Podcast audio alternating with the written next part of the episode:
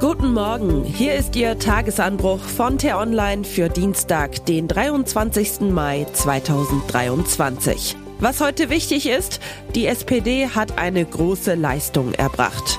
Geschrieben von T-Online-Chefredakteur Florian Harms und am Mikrofon bin heute ich, Michelle Paulina Kolberg. Am 23. Mai 1863 gründete sich der Allgemeine Deutsche Arbeiterverein. Zwölf Jahre später schloss er sich mit der Sozialdemokratischen Arbeiterpartei zur Sozialistischen Arbeiterpartei Deutschlands zusammen. Ab 1890 gab sie sich den Namen Sozialdemokratische Partei Deutschlands. Als ihr Geburtsdatum betrachtet die SPD daher den 23. Mai 1863. Heute vor 160 Jahren. Grund genug für die gesamte Parteiprominenz, heute im Berliner Willy Brandt Haus zu feiern. Die Geschichte der SPD kennt viele Helden. August Bebel, den Gegenspieler des Pickelhaubenkaisers, Philipp Scheidemann, der 1918 die Republik ausrief, Friedrich Ebert, den ersten Reichspräsidenten der Weimarer Republik. Otto Welz, der unter Augen von SA-Schlägern die letzte freie Rede im Reichstag hielt, bevor die Nazis die Demokratie zerschlugen. Kurt Schumacher, der zehn Jahre im Konzentrationslager überlebte und die Partei mit eisernem Willen nach 1945 wieder aufrichtete. Willy Brandt, den ersten sozialdemokratischen Bundeskanzler, der mehr Demokratie wagte die verknöcherte Nachkriegsrepublik reformierte und den Mächtigen in Moskau die Hand reichte, als dort noch friedliebende Gestalten saßen. Gustav Heinemann und Johannes Rau, die das Bundespräsidentenamt mit großer Autorität ausfüllten. Mit Annemarie Renger, Heidemarie Wiczorek-Zeul und Regine Hildebrandt endlich auch drei Frauen, die den Herren in Parlament und Ministerien zeigten, wie es auch anders geht diverser, empathischer. Franz Müntefering als meisterhaften Machttaktiker, der die rebellische Partei auf Kurs hielt, ohne ihr die Seele zu rauben. Und natürlich waren da auch jene, derer man sich im Willy Brandt Haus heute nicht mehr so gern erinnert. Herbert Wehner, der reden konnte wie kein zweiter, aber während seines Exils in der Sowjetunion politische Rivalen denunzierte. Der Agenda-Kanzler Gerhard Schröder, der als Putins Marionette endete. Sigmar Gabriel, der mal dies und mal das sagte und trotzdem glaubte, er habe immer recht. Das Politikgenie Oskar Lafontaine, das sein Ego über das Wohl der Partei stellte und ihr damit mehr Schaden zufügte als jeder andere Genosse in der jüngeren Geschichte. Nicht nur ihre Köpfe, auch die Positionen der SPD schüren Emotionen. Es ist die Diskrepanz zwischen hehren Idealen und realpolitischen Zwängen, die ihren Anhängern seit jeher Schmerzen zufügen. So ist der an seiner Partei leidende Sozialdemokrat im Biotop der deutschen Politik zu einer eigenen Gattung mutiert, der Homo Soziales Patiens sozusagen.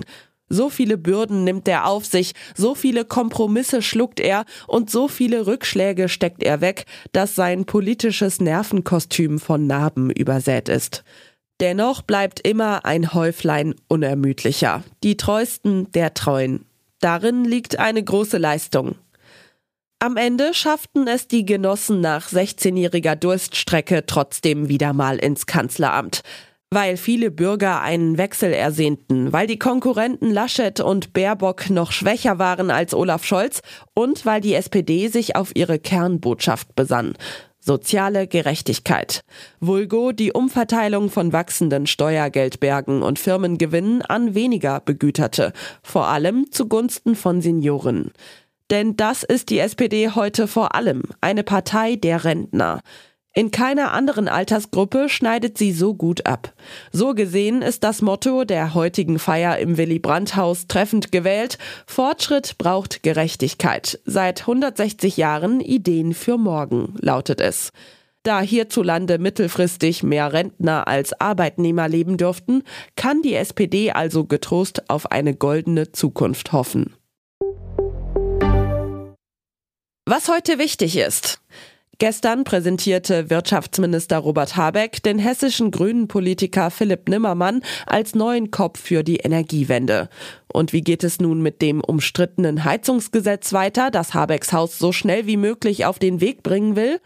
Heute wollen sich die parlamentarischen Geschäftsführer der Fraktionen über die Tagesordnung im Bundestag verständigen. Und dort müssten diese Woche eigentlich die Beratungen beginnen, wenn das Gesetz noch vor der Sommerpause beschlossen werden soll. Einigen bitte. Im Tarifkonflikt der Deutschen Bahn ist die Kuh noch nicht vom Eis. In Fulda geht es heute in die vorerst letzte geplante Verhandlungsrunde zwischen dem Konzern und der Gewerkschaft EVG. Rückenwind für den Sultan.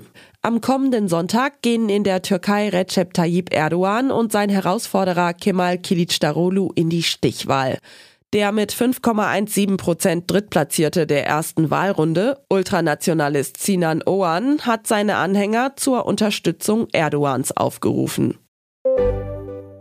Und was ich Ihnen heute insbesondere empfehle, bei uns nachzulesen, Donald Trump steht unter Anklage, trotzdem will er 2024 ins Weiße Haus zurückkehren. Don Winslow stellt sich ihm entgegen. Wie der berühmte Krimi-Autor Trump stoppen will, hat er unserem Kollegen Marc von Lübcke erklärt.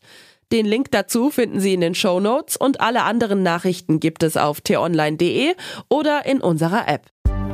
Das war der T-Online Tagesanbruch, produziert vom Podcast Radio Detektor FM. Die Wochenendausgabe mit einer tiefgründigeren Diskussion finden Sie jetzt im neuen Podcast Diskussionsstoff. Einfach nach Diskussionsstoff suchen und folgen. Vielen Dank fürs Zuhören und Tschüss. Ich wünsche Ihnen einen schönen Tag. Ihr Florian Harms.